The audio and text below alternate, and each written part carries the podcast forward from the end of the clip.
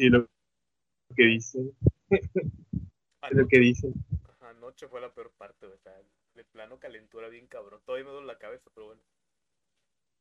Pero aquí estamos. y luego se desmayó el güey que estaba enfrente de mí, güey. No, no, no.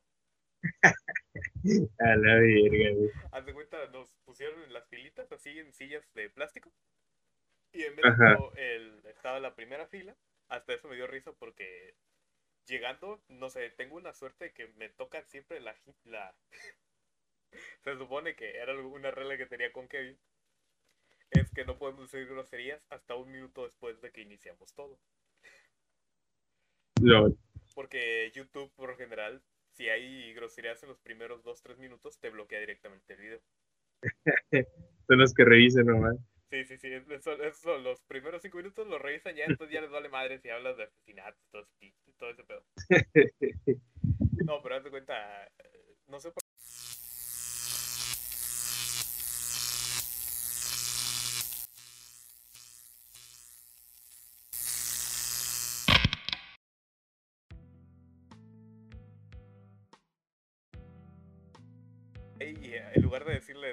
por esto, por lo otro, por sus familias, por su, por su trabajo, no, vacúnense porque se los ordeno, ya.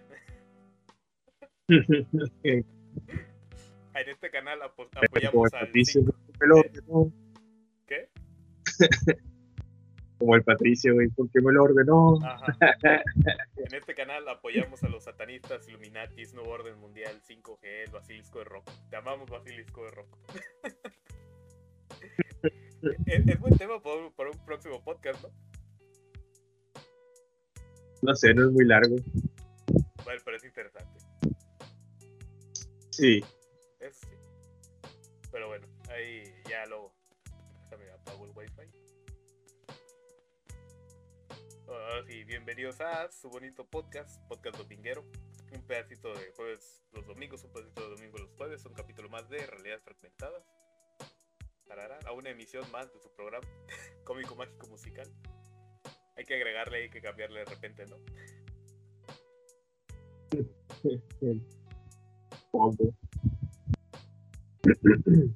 bueno, ahora vamos a hablar de un tema, eh, ese episodio especial porque cumplimos lo, el, ¿cómo sería? Medio, media centena de episodios. De 50. Sí, las 50 son las bodas de plata, de, bronce. Yo voy a decir que es un rapero. Ah, 50 Cent, sí, sí. bueno, y, a, mí, a, mí, se me da... Un rapero de programa. ¿Eh? Un rapero de programa. Ajá. Un rapero de programa. Bueno, como a mí se me dan muy mal las fechas y los calendarios y todo ese rollo, no me di cuenta que este era el episodio 50 hasta que estaba editando la hasta que estaba editando la publicidad y ya pues ni modo, no voy a cambiar temas así porque sí. El guion ya estaba hecho, ya, ya. Este era, el, este era el que seguía. Es un tema hasta eso peculiar. Los sombreros de paja comenzaron a popularizarse entre los norteamericanos durante el siglo XIX para que sepan, la paja es palma. No estamos hablando de otra cosa. No, guacla. Eso sería otro episodio. Más frescos, ligeros y ligeros que los sombreros normales de fieltro o seda. En un principio, su uso se limitó a actividades lúdicas en zonas rurales, sobre todo durante la época veraniega. O sea, un sombrero de paja es un sombrerito ahí. Que era muy fresco, muy ligero y eh, estaba chido, pero solamente lo podías usar en verano. Con el tiempo, el uso de los sombreros de paja, de paja acabó, acabó siendo aceptado también en las ciudades e incluso numerosos, numerosos trabajadores acostumbraban a llevarlo durante sus jornadas laborales. O sea, estamos hablando de el mil 1920, 30, ¿no? 100 años. Sí, hace 100 años, que básicamente antes parte de tu vestimenta normal era andar de traje y corbata y moño y sombrero. Ajá. Y elegancia. Eh, eh, sí, sí, sí. Ah, Pero existía una limitación. El nombre. El, el color de piel no. También, pero no. Ah, sí. ¿Te imaginas? Ah, el nombre. Existían dos limitaciones. bueno, son tres. bueno, existía la norma, cabe eh, recalcar, no escrita, que a partir del 15 de septiembre, dentro de poquito, una fecha totalmente arbitraria e imaginativa y, o sea, se la, sacaron del culo, para, para resumir cuentas, se la sacaron del culo. o la mitad de las creencias humanas. Ya no era apropiado lucirlos. Cualquiera que se atreviera a llevar uno de estos sombreros después de, esa fecha se arriesgaba, se arriesgaba a ser víctima de burlas. bueno, al menos no, no era una multa, güey, por tirar basura. Eh, burlas, golpes o que su sombrero fuera arrebatado por, arrebatado por un desconocido. olvida la multa. con este episodio me acordé de los güeyes que oh, también, disculpen a las mujeres que lo hacen, que ponen, hubiera nacido antes, o sea. Literalmente cuando todo era podían, mejor?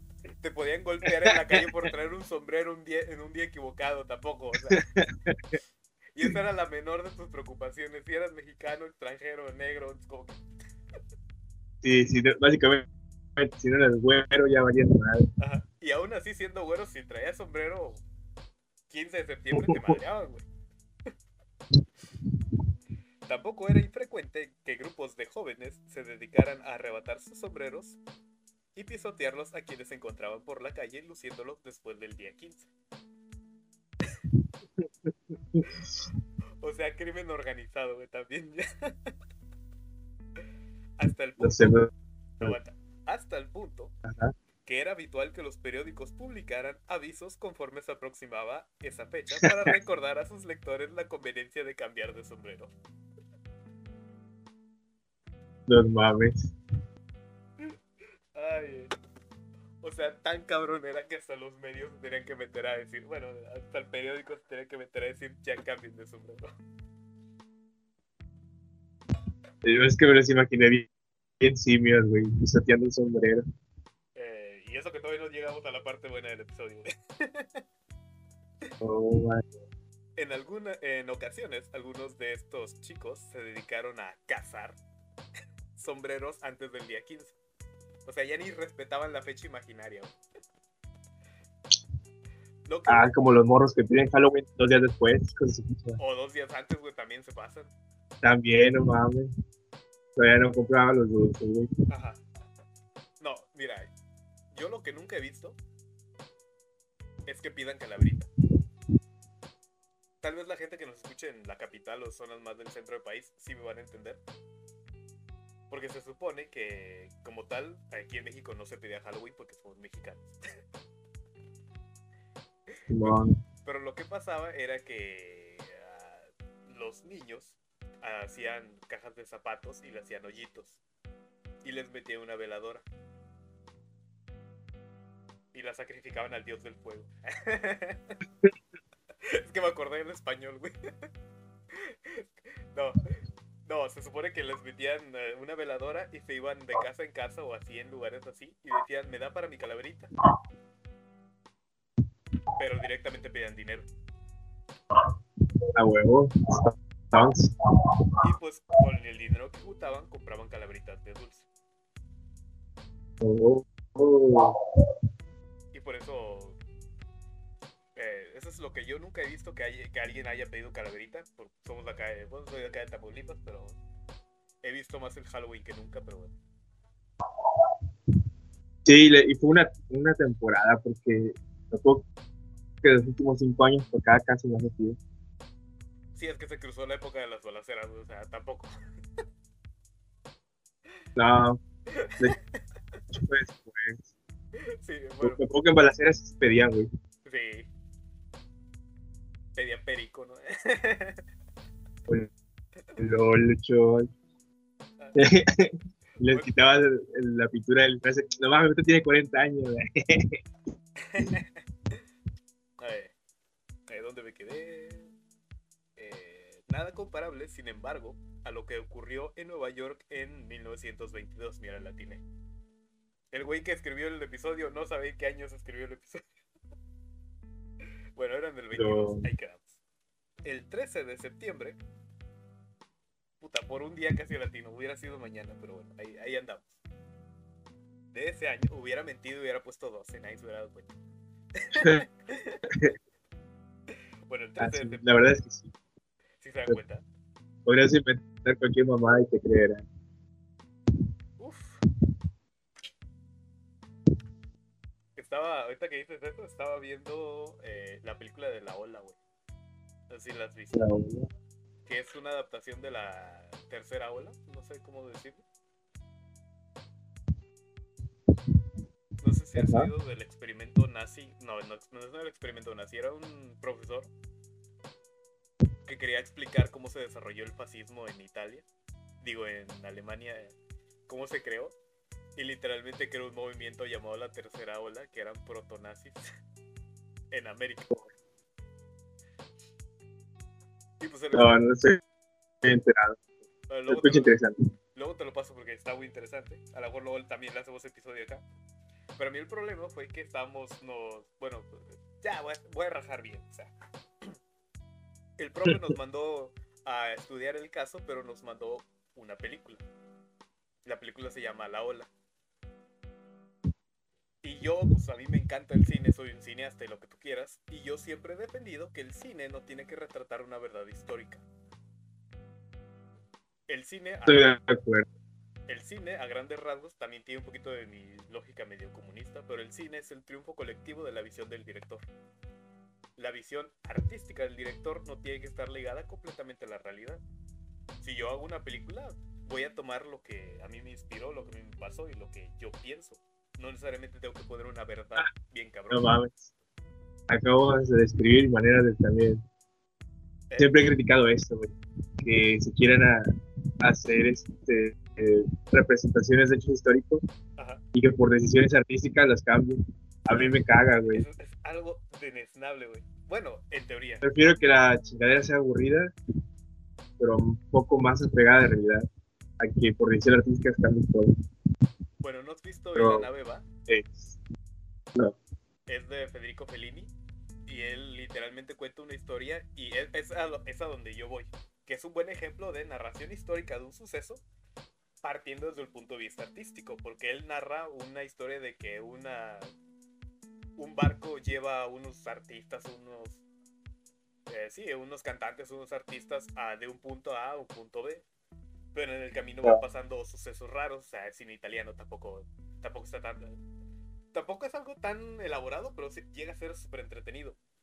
Pero ya casi al final de la película, todo se tuerce de una manera que literalmente te narra el asesinato del archiduque, el que inició la Primera Guerra Mundial.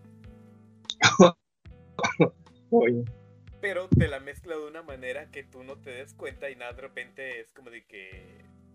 eh, De hecho, el asesinato del archiduque no tiene nada que ver con lo que pasó en la vida real. ajá. Así, te lo- así de plano te lo pongo, pero literalmente él se tomó la licencia artística de retratar eso de esa manera. O sea, no sé, también te- tendría que volver a verla para así ya darle un análisis más cabrón a la película. Pero es lo que de- es también lo que defiendo, güey. O sea, no necesariamente. Eh, bueno, también la, la película parte, parte de los sesgos cognitivos del director, del guionista, de lo que tú quieras. O sea, no está condenado a ser una verdad histórica porque él se lo toma desde un principio como que voy a hacer una película y que, que, eso- que esto pase.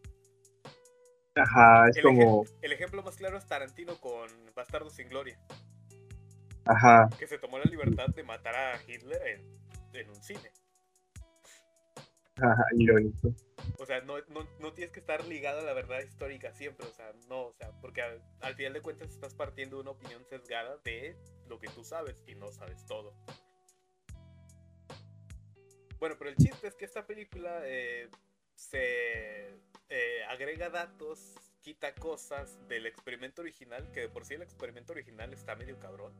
No en el punto así de que digas de que, ah, porque los experimentos psicológicos tienen algo que son súper turbios, güey. Quebrar a la gente. Sí. Me XD. Me risa porque los experimentos físicos son bastante simplones o bastante así. Bueno, sí tienen su chiste Sí. todo el rollo. Pero los experimentos Aparte psicológicos, sí esta pelota, es así bien. Ah, por ejemplo, el que más me acuerdo ajá. fue durante. No me acuerdo si fue durante o después de la Segunda Guerra Mundial. Que se podría dar como el auge de los, de los test psicométricos. Es que el gobierno de Estados Unidos de América mandó a una tripulación en un avión. y cuando estaban a medio vuelo, el avión se apagaron los motores y empezó a caer.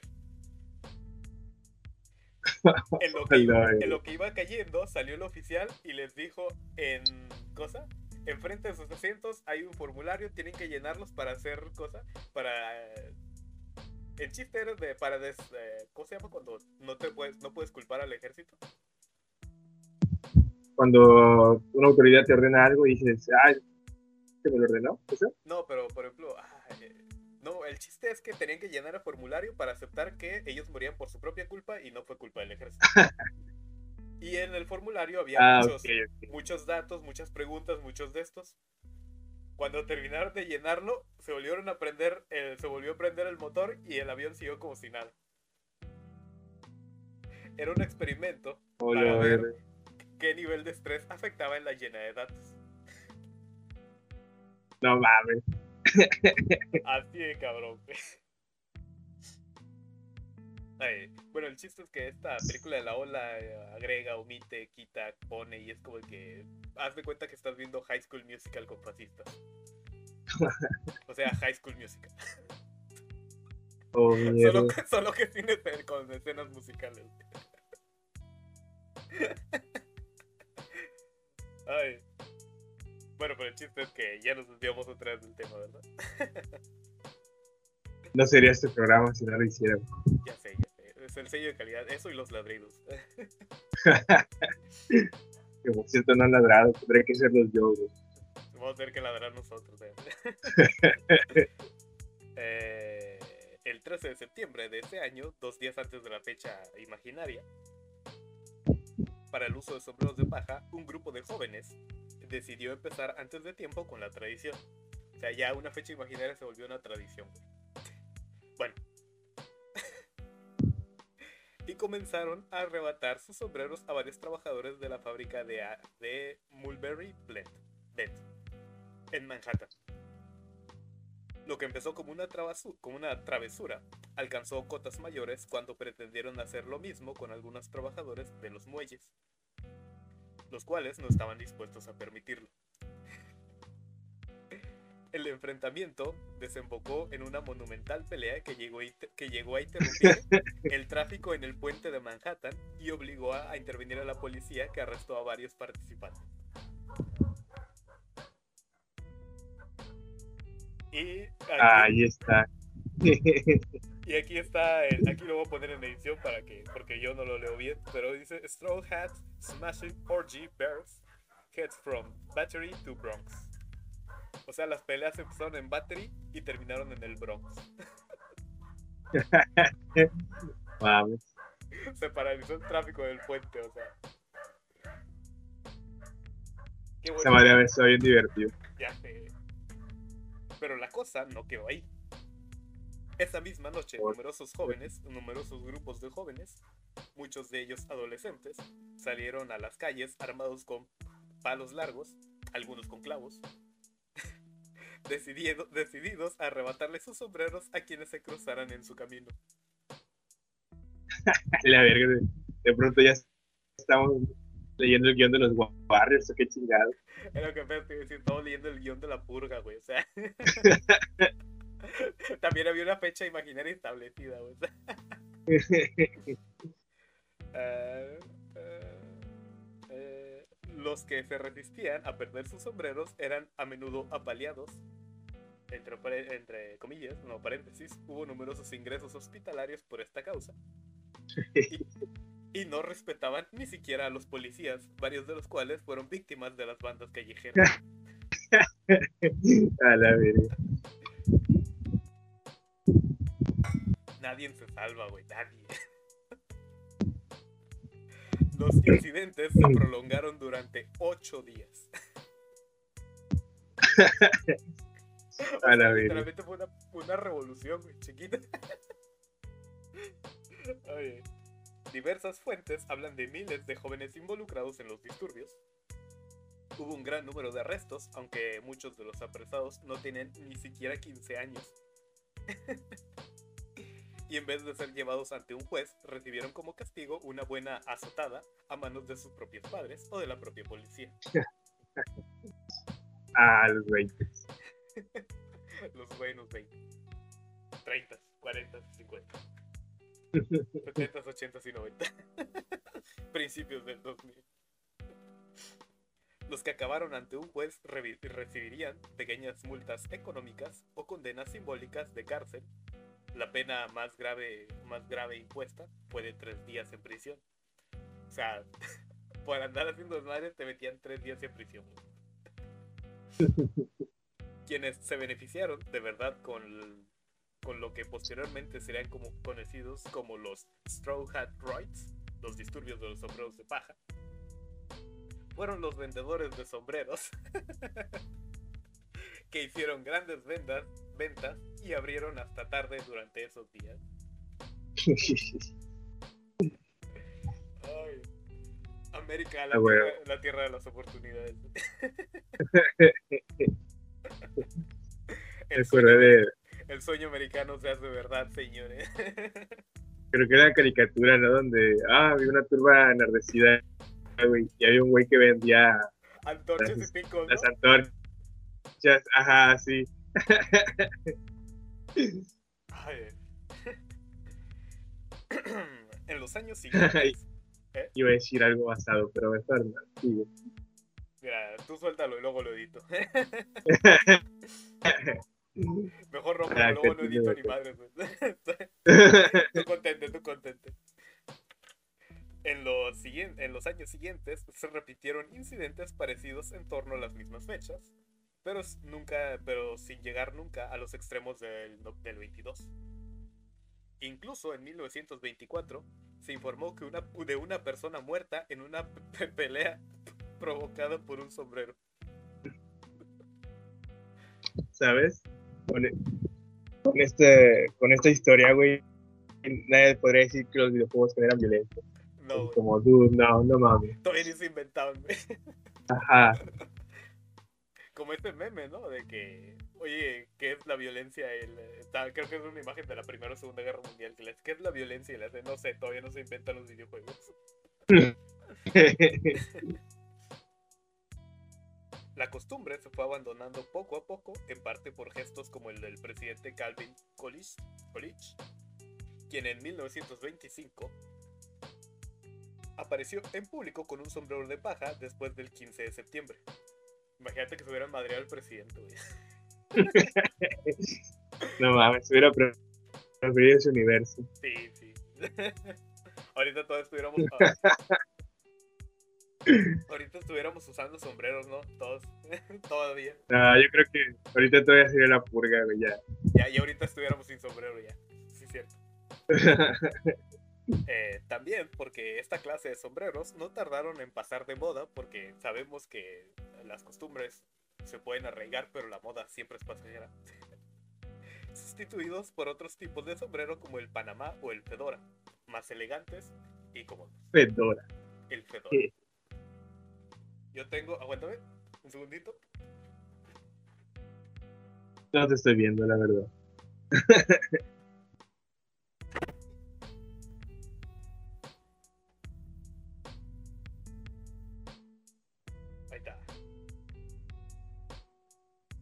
Elegancia. Para la gente que está viendo el stream, y nomás, aquí tengo mi, mi sombrero. Me lo compré hace tiempo, pero. Y esa es la historia de los disturbios de paja. Ay, ay. Ey, ¿Cómo ves esto? ¿Cuál es tu lectura acerca de esto? No, pues se nota que se aburrieron mucho antes, güey. ¿Qué sé qué? Se aburrieron mucho. Sí, antes no había mucho que hacer. Y lo bueno es que ya hay Netflix. Sí, sí. Lo bueno que ya está el cosa. Ya te puedes descargar juegos ahí en el. En el Xbox, en la PC. Ya hay Candy Crush, güey, ya. Ya mínimo. Lo bueno es el capitalismo vino y nos quitó nuestras personalidades. Oh, lo- Oh. Es otra lectura que también me da chingo de risa. que muchos- no, es que el comunismo quiere que todos seamos iguales. O sea, te vistes igual que chingo de personas. O sea, eso Todos no cortándose el cabello como Cristiano Ronaldo. Sí, sí, sí. Ah, así para verme como el Undertaker. Pero sí, esa es la historia y... y ya no sé qué más decir. ¿eh? Es de los guiones más raros que he hecho. No te voy a mentir, sí está bien raro. Sí. Nunca llegué a pensar que pudo haber unos disturbios de ocho días eh, por un sombrero, por unos sombreros. La historia cada vez me sorprende más. No sé.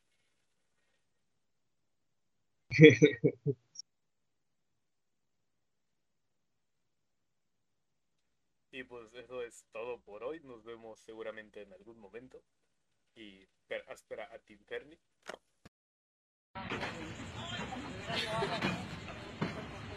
No, ah, ya con una era la, la que estaba por el... Estás mirando, Elizabeth, ¿verdad? Gracias por eso. Dios te bendiga. Yo te amo. Yo te amo, Elizabeth, te amo. Pero no te vale lo que me has hecho. Te amo.